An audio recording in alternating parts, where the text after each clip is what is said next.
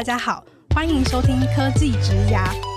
我是科技职涯的主持人 Joe。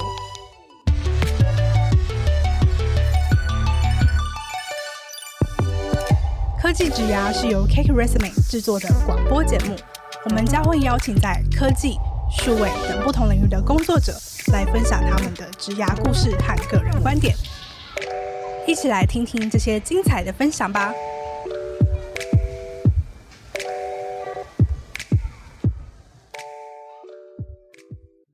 Hello，大家好，我是 Joe。前阵子呢，我偶然在《换日线》的一个专栏里面看到一篇文章，它的标题是。这是我的文化，不是你的五一。从一件旗袍引发的论战，谈文化流动的政治正确。那它的内文是在讨论说，一个十八岁的，然后她本身不是华裔的美国少女，那她选择穿旗袍去参加她的毕业舞会。没想到这个举动呢，就是后续引发了一连串关于文化剽窃的讨论。那就有人说，嗯，她选择了把其他文化的服装穿去参加毕业舞会，是对其他人的文化的不尊重。那我当下看到这篇文章的时候，我其实觉得蛮有趣的，就是我没有想过有这个观点，但是我脑中其实有非常多的疑问，觉得很想要跟身边的人讨论。那在今天的这集科技职涯当中呢，很开心有机会邀请到这篇换日线文章的作者读者太太，让我们先来欢迎她出场。Hello，读者太太。Hi，就好，大家好，我是读者太太，很高兴能够在这个节目中跟大家在空中相会。Hello，Hello。那首先呢，我觉得我选了一个很有意思，但其实 我觉得应该也蛮难的一个话题，作为今天这一集的开头。那我想先请读者太太跟我们的听众朋友们分享，什么是文化剽窃？那你当初为什么又会想要写这篇文章呢？谢谢 Joe 啊，还蛮开心你翻到这一篇文章，因为我是好几年前写的，然后当时这个。写的背景其实是因为我住在英国很久嘛，已经超过十年这样。然后我看到这篇文章、这个新闻的时候，我很有感，所以就觉得要来写一篇这个文章。那我先从这个文化剽窃或是文化挪移的定义开始说起好了。它其实呢，英文就叫做 cultural appropriation，然后它的意思是说呢，当呃另外一个文化或另外一个族群认同的团体。不恰当的使用另外一个文化的某一个元素或一些一组元素这样子，所以当时是我看到我很有感，是因为我刚好看到这篇新闻之前，我看到另外一个新闻，应该是英国的主流超市，应该是我记得是 Marks Spencer 吧，他们在做一个好像是 Chinese New Year 的一个一个食谱的，有点像 brochure 这样，还是一个广告这样，嗯嗯，他就放了一些呃 Chinese food，像什么 dumplings 啊，或者一些。Spring rolls 这样，然后 旁边配的是一张那个金纸，就是 我们去祭祖的时候会烧的那种金纸，这样。嗯，那这就很好笑嘛，因为在可能英国人不知道金纸是干嘛，他只是觉得哎，亮亮晶晶的很漂亮，然后有一点那种很很像节庆的气氛这样，所以他们就拿了一张金纸来搭配 Chinese food，觉得这样子很很喜气这样，所以他们殊不知。金子，金子在我们的文化里是，你知道，完全相反的意思，完全不是庆祝这样，反而是一个就是 祭祖，或者是对于那种那个你知道，就是死去的人的那种，就是一个连结这样。所以那时候我看到，我觉得很有意思这样，嗯、所以我就觉得，哎、欸，那文化挪移或文化剽窃这个 idea，其实在。很多国家都有，不只是美国、英国这样。其实时不时你就常常听到某一个欧美国家、西方国家对于东方的文化有有错误的理解这样。那我自己在英国住很久嘛，所以我特别想说，哎，那用换日线专栏这个机会跟大家解释一下。那因为我本身也是社会学的背景，我大学是念社会学这样，所以呃那篇文章呃也让我回想起大学的时候上到的一些社会学理论。所以其实是因为这个背景这样。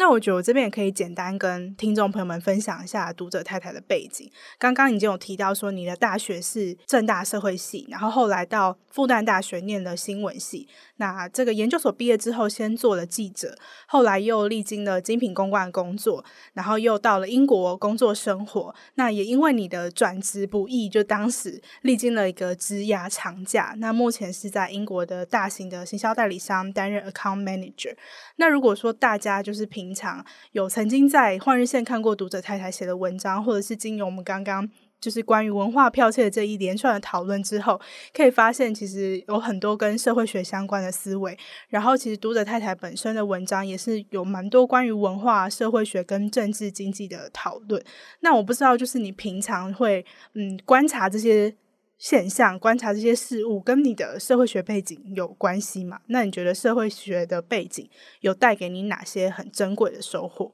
嗯，好，先说一下为什么我会念社会系好了。其实我在高中的时候，我那个年代就是还是要大学联考，就很久很久以前这样。然后在高二的时候要先选组，我不晓得现在还有没有。那选组的意思就是说有三个组可以选嘛，就是文组、理组或者是医学。第三类组就是考一些医学类的科系这样。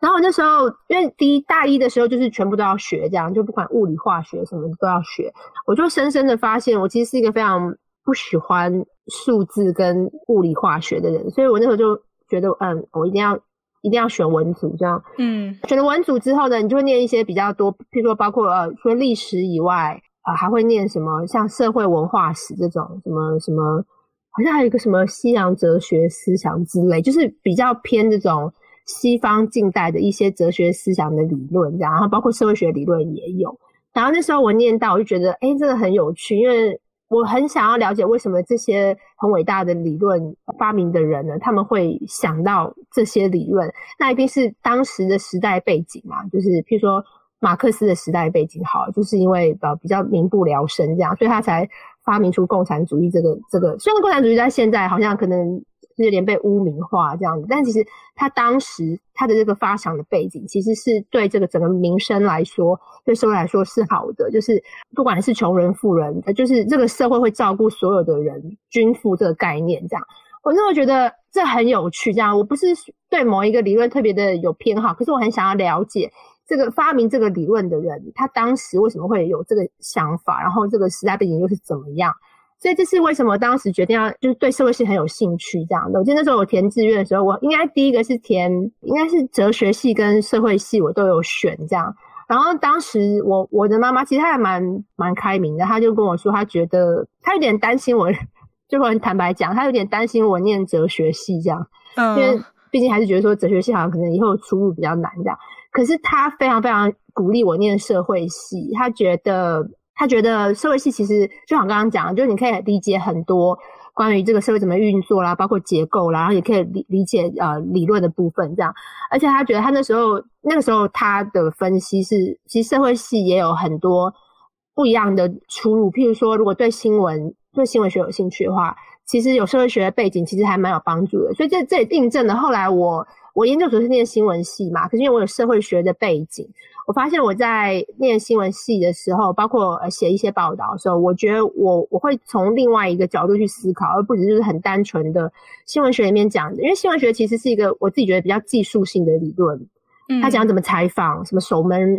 守门人理论什么的，就是一些比较技术性的一些理论。可是关于人文这方面，如果你没有一个辅系，比如说社会学啦或政治学的话，其实我自己觉得它是有点好像有点少了一一点。文化底蕴在后面，这样，所以我觉得，呃，那时候社会系的背景，让我在念新闻系，然后到后来变成记者以后呢，都还蛮有帮助，就是包括怎么样写稿、怎么样思考、怎么样找选题的部分，是还蛮有帮助的。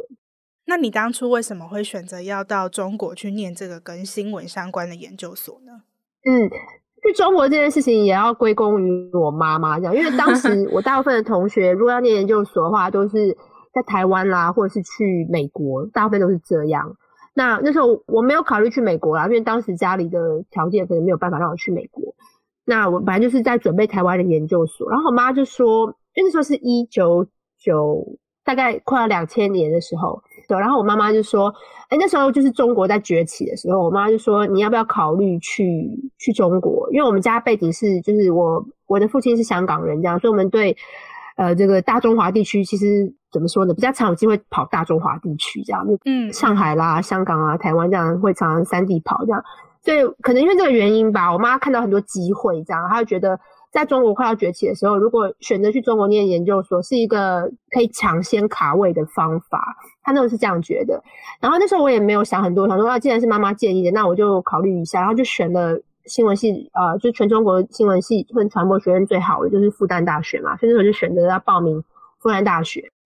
那你后来在毕业之后是在中国担任一段时间的记者嘛？那蛮好奇那段时间你有哪些很深刻的体悟吗？哦，有。其实我还没有毕业前就开始工作了，因为呃，中国的研究所是三年制这样。那我在研二的时候我就觉得，哎，真的是像我想的没有错，这样就是新闻系是一个比较技术性的学问，所以如果没有搭配实习的话是非常空洞的。所以我研二的时候我就自己去找实习，学校都没有规定哦，是我自己找的。嗯，我找到一个实习工作是在一个上海的周报，就是。以前不是有时报周刊嘛？那上海有一个类似这种，就是每一个周每一周会出一一篇，就一刊这样一期。嗯，嗯，所以那时候我就在一个上海的周报实习。那那时候很有趣的是，因为它是一个很 local 的媒体，它全部的工作人员都是上海人。那时候他们开会还会讲上海话，然后那时候我也因为在上海一段时间，我竟然还听得懂，我那时候都觉得还蛮厉害的。我我就跟我虽然不会讲，可是我听得懂，所以我还能跟他们开会这样。然后我记得那时候，因为是二零零三的时候开始在那边实习。那二零零三有一件很大的事情，不晓得 Joe 的年纪有没有经历到，就是那时候有 SARS 这件事情，嗯嗯、就是中国有爆发 SARS 的疫情。我就眼睁睁的看到我在教科书里面读到的新闻控制这件事情。新闻控制的意思就是说，中国的官方有发一个公文到所有的媒体，然后还贴在我们的办公室，就贴的很大，贴在门上面这样。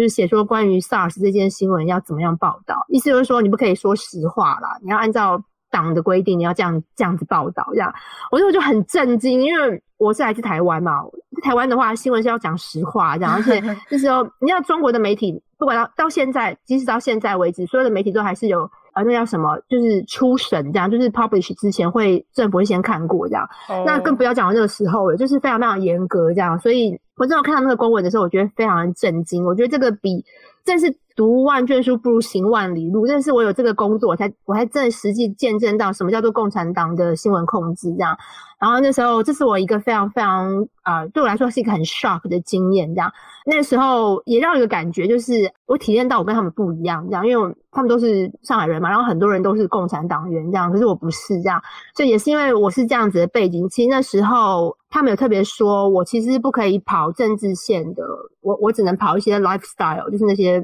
软性的题材这样。Oh. 他们其实也很严格的知道说，哦，就是你知道是不是共产党员，其实还是有差这样。那你后来是在什么样的契机下去英国工作跟生活的？去英国工作，呃，是移民以后事情，就是结婚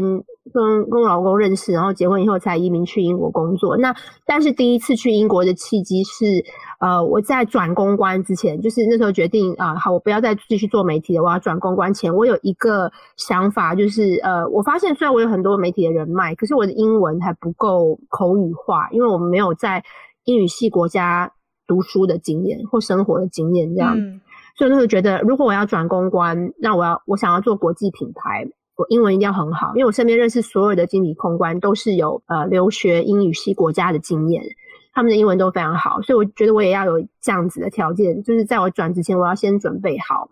那我就在思考，因为那时候我已经二十八岁了，那我觉得，哎。好像念新闻也不需要再念一个博士嘛，因为如果念新闻念到博士，感觉下一步就是要 当教授这样。就我觉得我们要念博士，我们要再继续念书，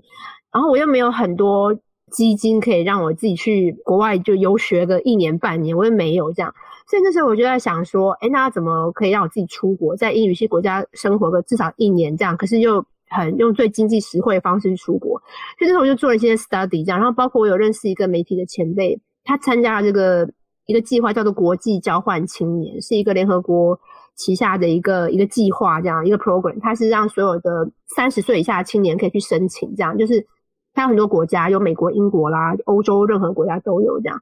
它其实就是让你自己选去那边当，因为像交换的意思，就是有点像交换学生，但是它是给非学生身份的人去参加，像我们这种毕业几年但是还不到三十岁的青年就可以去申请这样。那它的好处是，它的门槛就是经济条件是非常低的，好像只需要缴，我有点忘记，好像是十万吧，还是十五万这样。然后申请签证也还好，就几千英镑这样。然后可以，你就可以在那边生活一年。那这一年内呢，他会帮你安排 placement，placement 的意思就是说，他帮你安排你服务的志工的机构，所以你可以跟当地的人接触，有一个志工的工作，所以不是真正的工作。但是是有机会跟当地人一起一起工作，呃，累积当地的工作经验。然后同时呢，他会给你他们叫做 pocket money，就是因为是自工嘛，就没有薪水这样，可是他会给你零用钱，让你维持基本的生活开销。然后他会提供住宿，因为你也知道。英国住宿非常贵，这样，所以有没有提供住宿其实差蛮多的。嗯，所以是因为这个原因，我在二零一八年的时候，我就申请了这个计划，我就去英国生活了一年，然后也是在那边认识了我老公，所以才会有后来这个呃回来，虽然转职成功了，可是做两年以后又辞职，因为结婚的关系嘛，就移民到英国去，哦，是因为这个关系。嗯嗯嗯。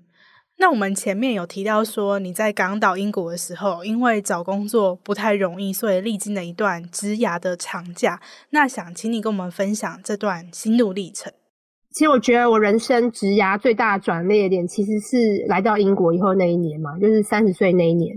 那那一年，我那时候在花日线写这篇长假，其实是已经过了好几年之后，我自己回头看，所以我非常心平气和，还还取了一个名字，就是叫他“职涯的长假”这样。嗯，其实我当时是非常非常痛苦的，其实 第一年这样，因为我人生前三十年在台湾啊，包括在上海，我职涯是非常顺遂的。我是就像我刚刚说的，研究所还没有毕业，我就已经找到工作，而且是很好的公司，是全中国前五百大。然后我在。毕业以前，我就被台湾的公司挖角，我就直接回台湾直接工作，就是无缝接轨的很好。我从来没有真的求职有问到什么遇到什么问题过，从来没有这样。可是我到英国之后，那一年是二零一一年，我就发现完全不是这么回事，这样 就是跟我之前人生经验是刚好是相反的。所以第一个那一年是一个经济大萧条的一年，那一年的失业率是大概最近三十年来吧，英国失业率最高的一年。嗯，所以包括连英国人自己都很难找到工作。那像我这种外国人，尤其我还没有学历，我没有英国的学历，然后英国工作经验也只有那个在呃实习呃就是在就做志工的经验，不算是真正的工作经验嘛。所以我我是条件是比较比较弱势这样子，我比较没有那时候是跟别人比起来是比较没有竞争力的，再加上。因为我的 background 是公关，其实，在英国来说是完全无用武之地。因为我的公关人脉全部在台湾，在中国啊，根本不是在英国这样，根本就是没有用这样。所以那时候那一年真的是非常非常辛苦，我花了应该有十个月吧，很努力找工作，可是都没有理想的工作。呃，就是给我 offer，有很多面试机会啦，可是最后都没有都没有选我这样。所以那时候真的是觉得很挫折。然后那一年。也是因为那这样的关系，就让我回想起我大学时候看那个木村拓哉跟女主角叫什么名字忘记了，就是木村拓哉演的长假，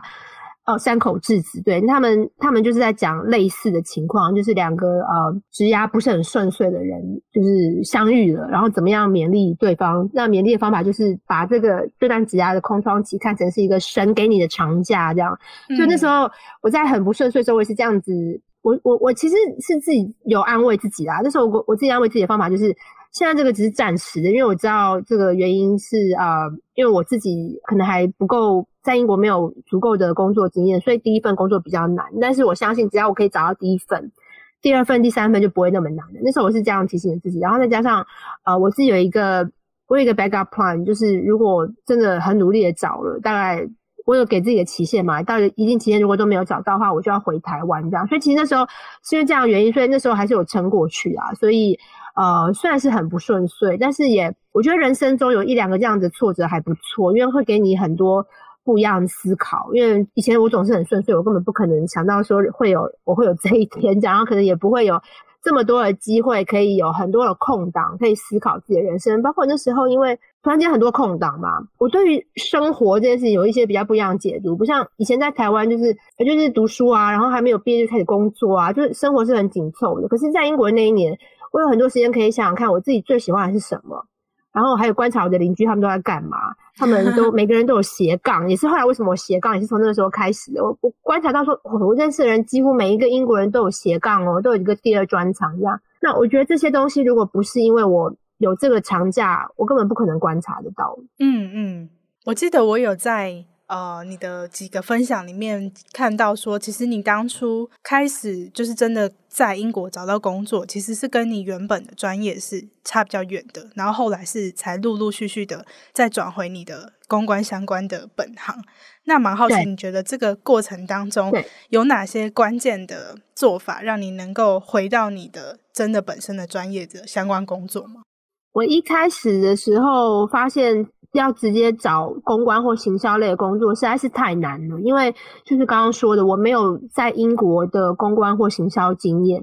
我的公关经验全部都是台湾的或中国这样，所以其实非常非常难。我那时候因为找了大概半年吧，就都没有什么都没有机会这样，然后我就改变我求职策略，我就从呃求职的关键这面，我就我就把 Chinese 就是 Mandarin speaking 也放进去，我发现如果第一份工作找跟华语相关的，就是他们英国有很多工作是需要有白领国的人才去做的。如果我从这个切入点去找的话，应该会比较快。嗯，就果然没有错，就是诶我就很顺利的找到一份是在大学，诶不是大学，嗯，在一个高职里面担任，它叫做国际业务协作，就是帮一个证照，英国的证照推广到中国市场，所以它需要一个会讲中文的人才。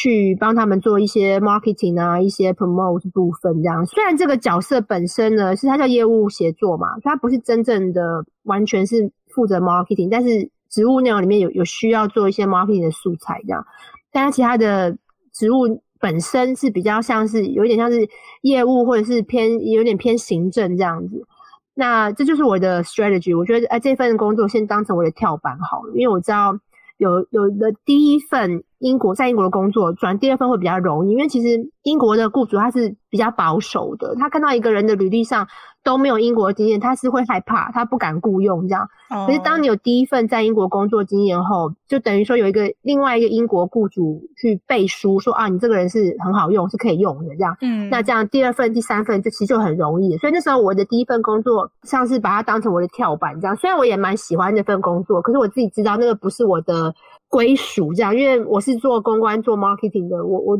做这份工作，我自己知道，他就只是让我自己累积经验这样子。嗯，那果然就在我在那个公司大概两年半后，有一天我看到一个啊，真的是非常非常巧，就是我就看到在我们家附近，因为我不是住在伦敦，其实我们家附近这种行销产业的机会是不多的，大部分都是在伦敦嘛，或者在大都市这样。那我们家其实是一个有点像制造业的城市这样。但是这份工作竟然是开在我家附近，大概二十分钟左右的车程的距离。然后他是要找一个 Mandarin speaking 的 account manager。哦。我当时就觉得啊，这就是我的机会，终于来了。我等了两年半，他终于来了。嗯。因为我在台湾就是 account manager，然后我又会讲 Mandarin，我是我是讲中文，中文是我的母语，这样，所以我就觉得这一定是我的工作，我就马上就申请了。嗯嗯嗯。然后果然第二天的时候，那个猎头就打电话给我，他说他找这个。直接找好久好久都找不到适合的人，直到他看到我的履历，他才发现有有一线曙光这样。嗯，然后再加上他又发现我竟然离这个公司这么近，他觉得非常非常有希望，所以他马上就把我的履历转给那间公司，所以马上就面试。但当时当时我以为说啊，这这就是我的工作嘛，你看就会讲中文，就是 account manager，就是一定是我的工作。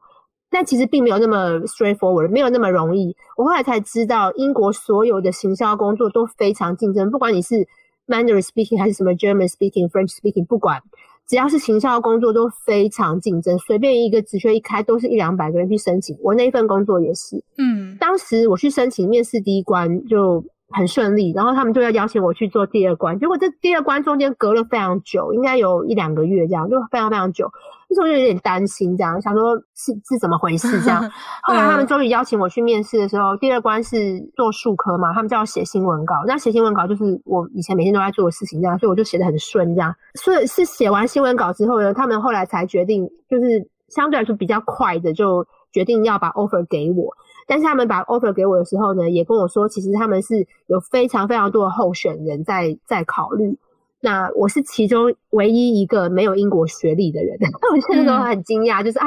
哦，结果后来你们选我是真的，就是因为我的新闻稿写得很好，还有我的工作经验这样嘛？他们说对，那就是因为这个原因这样，所以他们后来决定把 offer 给我。所以听看起来好像是很顺利，但其实过程没有那么的呃，像我们心里想的、期待的这这么的顺利的，其实还是有一点点。波折，这样，因为行销的工作真的就非常非常竞争，在英国非常的抢手。嗯嗯嗯，那。以你个人的观察跟经验啊，就是我们节目上架的时候，大概是在二零二三年的五月的时候，你觉得你会给想要去英国工作的台湾人哪些比较大方向的建议？我觉得，如果是要去英国工作的台湾人，如果你有你的身份，如果是学生的话，你有一个好处，就是现在英国的给所有留学生有一个特别签证叫 PSW 嘛，就是你毕业以后可以有两年的时间。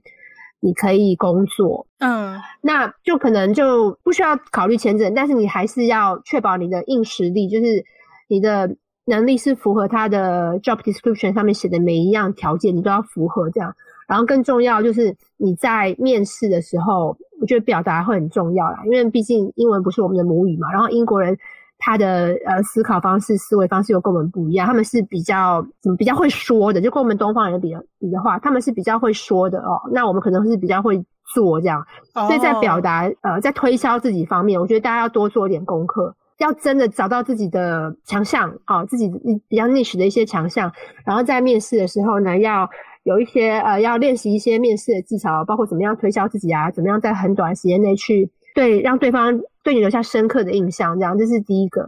那如果你不是，你没有 PSW，你就是一个完全是外国人，要到英国工作的话，这会比较难。可是也不是没有可能。像现在，呃，因为英国自从疫情以来，其实蛮多职缺现在有开这个远距嘛，就是可以用远距的方式，不妨先试试看，在台湾就找，比如说英国的公司，但是是远距的，嗯，嗯，先从这样子下手。那这个好处是。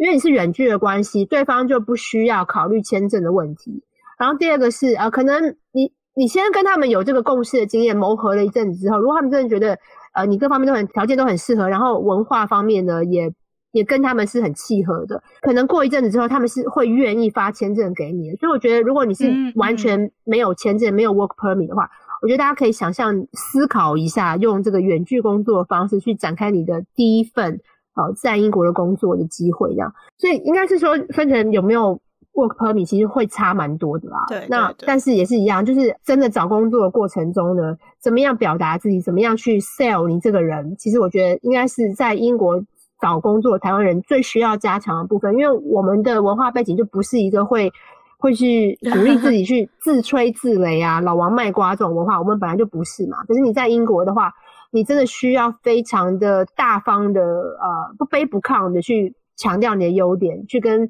你的潜在雇主推销自己。这一点，我觉得是我要给所有台湾人，如果你想要在英国求职，你真的要非常非常加强这个部分的训练。嗯嗯嗯，刚刚有提到表达的重要性嘛，然后有提到说，呃，英国人跟台湾人之间就是在表达上面。可能的差异点会是什么？那我也蛮想知道说，以你个人在英国工作这些年的经验，你有哪些特别印象深刻，或者是当初觉得非常惊讶的一些职场文化呢？我发现，在英国，英国人的工作方式跟呃，应该是比较比较不直接这样。你不直接的意思就是说，哦、譬如说我们在台湾啊、呃、开会跟客户开会好了，因为大家的时间都很有限嘛，时间很宝贵，所以大家就会一开始就单刀直入就开始讲说啊，今天的 agenda 是什么 A B C D 啊，就开始讲这样。可是，在英国，你如果这样子会被大家视为是很很 rude。哦，就是很没有礼貌的。嗯，他们通常一开始是会大概至少花个五分钟、十分钟先聊天，就这样就是闲聊这样，就是讲什么天气呀，什么讲什么 最近去了哪里 holiday 啊，去度假，会聊一些跟工作完全没有关的事情，就是预热这样。这个在英国真的很重要。一开始我去的时候我不知道，直到后来好像。观察过，发现好像如果没有这样做的话，会会被人家觉得太直接。嗯，这个我也觉得还蛮有趣的。就是如果以后有机会到英国工作啦，不管是跟英国人开会啊，还是呃去拜访客户什么的，我觉得都要把这个考虑进去。你要先跟他们拉累一下，这样讲个十分钟跟工作无关紧要的事情，再开始切入你的重点。嗯嗯嗯。那我也蛮好奇，刚刚提到那个远距工作。在英国职场现在是什么样的状况啊？因为其实我自己观察到，我在台湾确实还是只有可能比较软体公司啊，或者是新创，能够比较完整的去拥抱远距工作这件事情。不知道在英国当地是怎么样？英国现在比较多的公司，以前可能是百分百远距，但现在也会渐渐的需要大家回去办公室一两天，变成所谓的混合远距，就是。可能是一个礼拜进去一天或两天，然后三天或四天在你自己家里这样。嗯嗯，可能也是因为过了这么久，大家都意识到每一个人在家里独立作业，其实还是有一些缺点嘛。譬如说，人跟人之间缺乏一些互动，那对于大部分的员工的心理健康来说是比较不好的。嗯，我觉得这是最主要的原因。所以为什么现在英国的公司会比较鼓励你，即便他们根本没有需要这个。工作要在办公室里完成，他们也会鼓励你尽量进去公司，嗯，一个月一次啊，或一个礼拜一次，这样就尽量进去认识一下你的同事，培养一下团队合作默契。这个是目前二零二三年的趋势，这个趋势在去年是没有的。嗯，去年我知道很多公司真的就是完全远距，然后你在 LinkedIn 上面你可以看到很多职缺，它后面都会写说 remote，remote 的意思就是说完全远距，就完全不用进去。但现在这些职缺有一些都改成 hybrid，hybrid 的意思就是说。它是混合 remote 跟在公司工作这两种，这样，嗯嗯，这个大家可能要考虑一下，这样，但是也不是说完全远距就就没有，就不可能。新创公司会很大的几率是会提供完全远距，因为他们就是在新创阶段嘛，就是能能够省任何的成本，他们都会考虑这样，呃、所以这个可以提供给大家参考。嗯嗯嗯。那我们刚刚花了蛮多时间，请读者太太跟我们分享她的个人职涯历程，还有英国的职场现况。然后现在想跟你聊聊你的其他的角色。蛮好奇的地方是，因为其实你刚刚有提到说你到英国。工作其实工作生活，然后最应该说最核心的原因是因为结婚嘛，然后你也生了小孩。那我觉得这整个就是到英国工作生活对你来说就是一个超级超级大的改变，然后想必应该也是有很多的挑战。那我也蛮想知道说你在英国这么多年以来有哪些你还是很不习惯的事情，或者是有哪些你觉得你已经渐渐习惯甚至是爱上的事情，然后是跟台湾很不一样的。我觉得。很不习惯事情有两个，到现在真的我就永远都不会习惯。第一个就是 天气哦，英国真的是太冷了。所以我刚刚如果今天听节目的观众听到我有点鼻音，真的不好意思，因为 就是很容易感冒，因为天气实在是很不稳定，尤其是这种春夏交界的时候，很冷，天气忽冷忽热，很容易感冒。英国一整年应该只有啊、呃、三四个月吧，是算比较温暖。温暖的意思是说那个气温有。有十位数哈，oh, 然后所以剩下的时间就是都是个位数。这样，那对于一个我是台湾来，台湾是亚热带国家嘛，所以其实我觉得我永远都没有办法习惯这样。那第二个就是食物，这个应该很多人讲，但是我自己我个人是觉得它其实不是食物很真的很难吃，是食物的选择非常少哦，oh. 而且他们烹调的方式也很少，因为我觉得英国是比较。他们是一个比较务实的民族，他们在烹调这件事情上面不会像法国或者意大利这么有巧思，哈，很很在乎一些香料啦，或者是酒啊，就是在菜里面放酒，他们比较不会在乎这件事情，他们是很务实的，就想说怎么样我可以吃得饱，然后怎么样我可以吃得很健康。那在这两个前提下，可能做出来的料理就是比较有限嘛，就是它可能是真的很健康，没有错，可是它是。口感就没有像我们这种比较在乎饮食烹调的方式的民族，跟跟我们比的话，就比较没那么好吃。这样，所以食物我觉得是真的没有，因为没有办法习惯，就是认同他们的食物很好吃，是没有办法这样。所以天气跟食物是不可能习惯的，但是不可能习惯也不代表说，呃，我就不能融入啦。就是也也在那边住很久嘛，我觉得我渐渐也也融入了啦。好，只是 自己心里打从心里觉得没有办法接受，没有办法习惯这样。那。一开始觉得，呃，又回到我工作经验。我工作的时候认识的每一个英国人都可以滔滔不绝，你给他一个话题，他就可以自己在那边讲十分钟。我一开始真的觉得，哦，拜托，是有这么有这么会讲吗？一开始还觉得有点没耐心这样子。可是我后来渐渐的，我后来发现，我也有点变成那样子的人，就是 就很喜欢聊天。而且很喜欢，就是很仔细的去陈述一件事情。嗯，我后来为什么会爱上这件事情呢？因为我后来发现，其实我们在亚洲，在台湾的时候，可能都太讲究效率了。我们有时候在聊天的时候，就是想说，哎，讲重点就好，讲重点这样。但其实有时候呃，人跟人关系不是在讲重点里面可以培养的，有时候人跟人的关系是从这些讲一些英国叫做 small talk，嗯，讲一些很小的事情，或者是呃很即兴的发挥一些他自己的生活中的一些感触，从这些小事情里面去培养你们的默契，然后还有你们你们的友情，其实从这边渐渐可以培养出来。包括呃，如果是工作里的话，你跟你客户也是从这样子的一些 small talk 里面去去培养一些。商业的一些 business relationship 也是从这边培养出来的。嗯，那我渐渐觉得这是一件很不错的事情，就是真的就是聊天，而且聊天的时候是会很认真的去倾听对方的内容。这件事情我我觉得我非常 enjoy 这样，从一开始觉得哎呀怎么那么啰嗦很麻烦这样，到后来觉得我很喜欢，包括我也去克服我自己表达的这个部分。这样，因为一开始因为别人如果都是这样子的话，如果我不是这样的话，那你就会觉得我在这个团体里不是很不不能 fitting 嘛，所以我会强迫我自己，也会尽量的去，即便我真的是不想讲，或者是没觉得没什么好讲，我也会强迫我自己去尽量去练习，尽量去尽量去讲，然后讲多次以后呢，就变成你就培养这个技能这样。所以其实我也很习惯，就是不管是在开会前啊，或者是平常有空的时候，跟客户或者跟同事，就是也是会滔滔不绝的 讲一些。也都是跟工作完全没有关系的事，就是我很 enjoy small talk，因为我也觉得这是英国文化里面一个很可爱的一点。这样，那如果我们在台湾没有这个习惯，其实去英国的时候，其实是一开始会有 cultural shock，可是我觉得之后你会觉得它其实是一个建立友情、可以维系关系一个很好的方法。嗯嗯嗯。哎、欸，可是我蛮好奇这个 small talk，因为你刚刚说就是台湾人可能会觉得有 cultural shock，那 shock 的点是会觉得说。太爱聊天，还是说聊天的内容本身也会有 culture shock？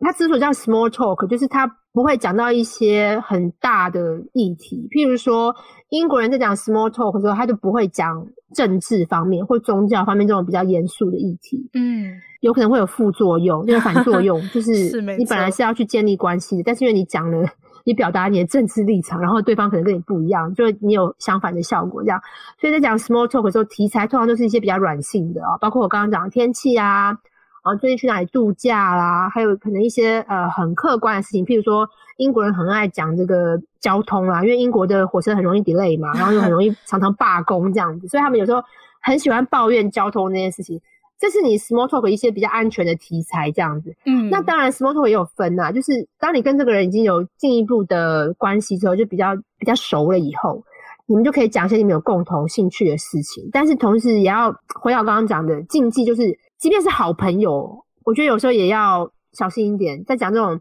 价值的部分，包括你支持什么政党啊，呃，什么宗教啊，我觉得还是要保留一点，这样就是不要非常的就。毫无保留，就是就是完全就是讲出自己的真实的声音。我觉得还是要还是要 呃留意一下。我觉得这点可能是台湾人会觉得比较有 cultural shock 的部分，就是因为在台湾，你要不就是不熟的人，或者是开会的时候，就是工作场合，大家就是单刀直入嘛，很直接就进入主题这样子；要不就是在那种朋友，就是很熟的朋友之间，就是可以什么都讲，百无禁忌。英国比较不是这样子，我觉得英国就是你。他们很喜欢聊，可是他们会把握这个 small talk 的原则，就是什么事情他们都从很 small，就是那种不会有什么太大的利益的那个关系的话题开始讲，嗯，在比较可能渐渐渐渐的比较循序渐进的到非常非常熟，譬如说已经到家人这种程度，他们才有可能会去讲说，哦，那你的政治意识形态是怎么样？这样，这跟台湾比较不一样，嗯，所以我觉得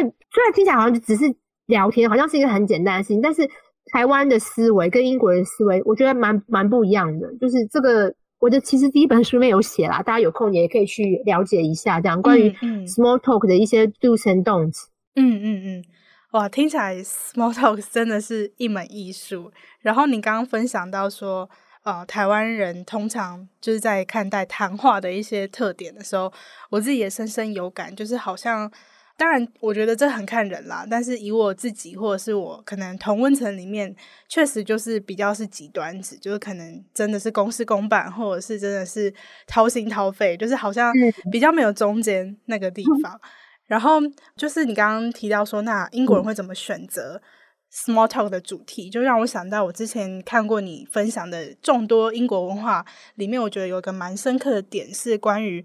英国人会好像蛮过度的政治正确，然后因为读者太太自己是台湾人嘛，就是你对英国人来说，你就是一个外国人，然后同时你自己也是混血儿的父母，然后我也蛮印象深刻的是，你有在讨论说混血儿这个词本身是不是也是不政治正确？那我蛮好奇，就是以你的角度啊，以你经历过的。观察或者是跟英国人相处下来，就是蛮想知道说什么叫做过度政治正确的英国文化。那你自己又观察到什么样的现象？然后你会怎么样去应对你生活中可能遇到的这些情境？其实过度政治正确不只是发生在英国，美国也是。那呃，在英国有一个词叫做 microaggression。microaggression 的意思就是说，就是微歧视啦。那微歧视它在英国。的呃，公部门包括学校啦，或者是政府机构，其实是一个很大的禁忌。我会知道这件事情，是因为我先生他自己是 Sixth Form College 的老师，这样他就是公部门体系的教育体系这样，嗯，所以他们常常时不时就会在呃学校就会 update 这方面的 policy 这样，那真的就是表示这是很重要的，因为如果连学校这种机构都没有办法有啊很明确的，就是强调政治正确这件事情的话，可能。你怎么样？你你你将来教育出来的下一代可能就不会有这个意识，这样。所以我觉得他们过度政治正确，是因为他们有肩负一个教育的责任在里面。这样，我们自己的公司是还好，因为是私人企业就还好。那所谓过度政治正确，就是我我自己感觉啦，就是纯粹是我自己的立场，不代表 其他英国人这样。嗯，没问题。有的时候呢，他他已经斟酌字句到一个让你觉得有这个必要吗？譬如说，你刚刚提到那个混血，就是很好的例子。因为政治正确的关系，其实你叫混血儿，就是在英文的话就是 mix 嘛，是一个刚刚讲为歧视，就是是一个 microaggression。我自己听起来是不会嘛，我相信你应该听起来觉得还好这样。可是，在一个过度 政治正确的一个氛围之下呢，mix 就是一个为歧视。那怎么样可以避免这个为歧视人？所以他们就发明了一个新的名词，叫做 multiple inheritage，就是 就是这个孩子。他有多重的遗产，当然讲的是文化遗产这样哦啊、oh, 呃，那你可以想象嘛，因为你看我的孩子，他就来自他有来自台湾的文化遗产，也有来自英国的文化遗产，所以它是一个多元文化遗产下的一个一个族群背景这样，所以你不可以称 mix 的族群 mix，你现在要叫它多元文化遗产族群，我自己听起来是觉得非常的拗口这样，然后也。没什么必要，因为我自己是混血人的家长，我并不觉得混血儿就是 mix 这个词有有什么不好，是因为这样子的原因，我才说我认为这有一点过度政治正确。嗯，那这只是我自己的立场啦，可能很多人会觉得说过犹不及啊，我宁可过度政治正确都不要有歧视，这样很可能很多人会这样子觉得，这样我也觉得 OK，反正。呃，英国现在整个社会的氛围是在一个比较偏向过度真正确，因为他们真的就是觉得过比不不及好。我宁愿就是人家说我太 over，嗯，我也不要被人家指控说我有歧视，即便这个歧视可能是非常非常细微的，是 microaggression，我都不要让大家抓到我这个把柄。嗯，所以应该是因为这样子的关系，所以我自己，尤其我先生的职业关系，他常常跟我说啊，今天学校有一个新的政策，他真的觉得有点太。太过度了，所以他常跟我分享，也是因为这个原因，我常也会偶尔也会跟我的朋友或者粉丝分享，说你们觉得这个名词这样有必要吗？嗯嗯嗯。那最后最后也想要询问，就是读者太太关于你作为一个混血儿父母的身份，因为我自己有个很印象深刻的。算是一个记忆，就是我几年前有看过一位他本身是混血儿的台湾明星，然后他就接受采访，然后他就有提到说，他觉得他自己在父母两边的文化都没有受到认同，所以他从小都一直觉得很为难、很孤独，就他觉得他没有属于任何一边。我其实看过这样的观点不止一个人啦，就不是只有那位明星，所以我那时候心里就开始默默觉得说啊，混血儿的父母感觉就是比。一般的其他的父母有更多的这种类似的课题要面对，那我不知道你本人是有这种感受的吗？我自己的经验是家庭教育非常重要。嗯，我也有认识混血儿的同学，在求学时代认识混血儿的同学，他也有类似的情况，就是他长得就是，他是荷兰混血，所以他长得就是一副就是外国人样子，可是他百分之百就是。Made in Taiwan 这样，我有感觉到他的那种孤独感这样。嗯，可是我也要说，我自己的感觉是，家庭教育会改变这个现象。我自己的孩子到现在一个九岁嘛，然后一个满即将要满三岁，他们从来我没有我没有感觉到他们有这种很很不协调的认同。尤其是我的大儿子已经九岁了，他更能表达自己他他自己的想法。我觉得他非常的以他自己为身为有一半台湾血统，他觉得非常非常骄傲。哦，很棒。然后他在呃跟他的包括在学校，在他跟他的同学或老师互动的时候。他常常都会讲到说，哦，那在台湾的话，我们是怎么怎么样做这样子，我妈妈是怎么样做这样。我不觉得他有呃觉得很 shameful，或者是觉得呃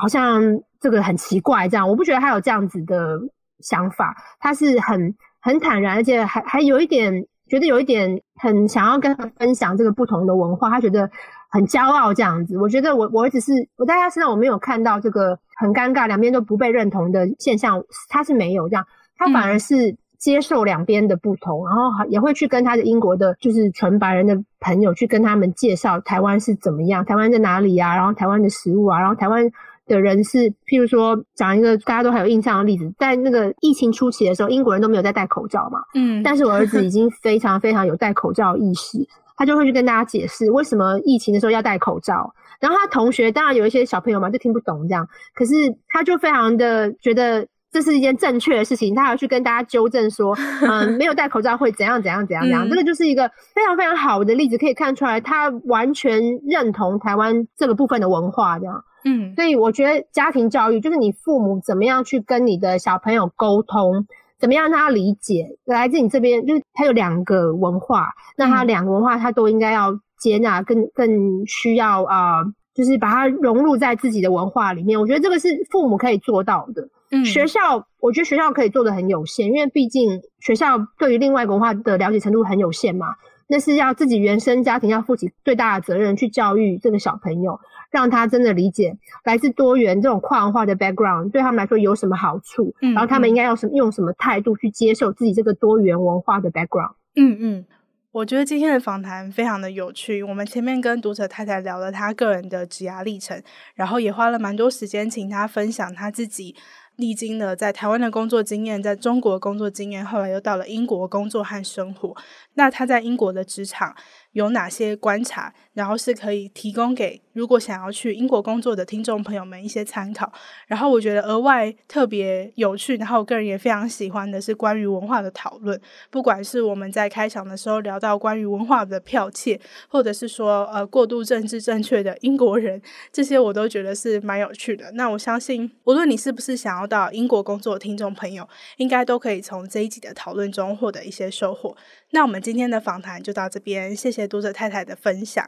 谢谢 Joe，今天真的聊得非常开心，然后我也很很惊喜的知道你对文化这个部分议题很有兴趣，这样。那希望今天的分享对大家都有帮助。那也欢迎大家去 follow 我的粉丝页，在脸书上面叫做读者太太在英国。那这个粉丝页其实谈很多在英国职场的一些我的观察啦，还有包括我现在开始做职涯导师之后呢，我从辅导学生的过程中，发现他们的一些呃关于在英国找工作的一些痛点，这样或一些在呃转职的时候呃呃有发生的有发现到一些问题，这样。那如果你们对这方面有兴趣的话，都非常非常欢迎，可以发到我的粉丝页，然后呃也可以私信给我问我一些你们觉得跟职涯相关的问题，都非常欢迎。嗯嗯。那如果大家对于读者太太的英国职场观察或者是生活动态有兴趣，都可以在本集的单集简介中找到他的联络资讯。那如果你本身是远距工作者，或者是向往远端工作也能打造不分国界的职涯，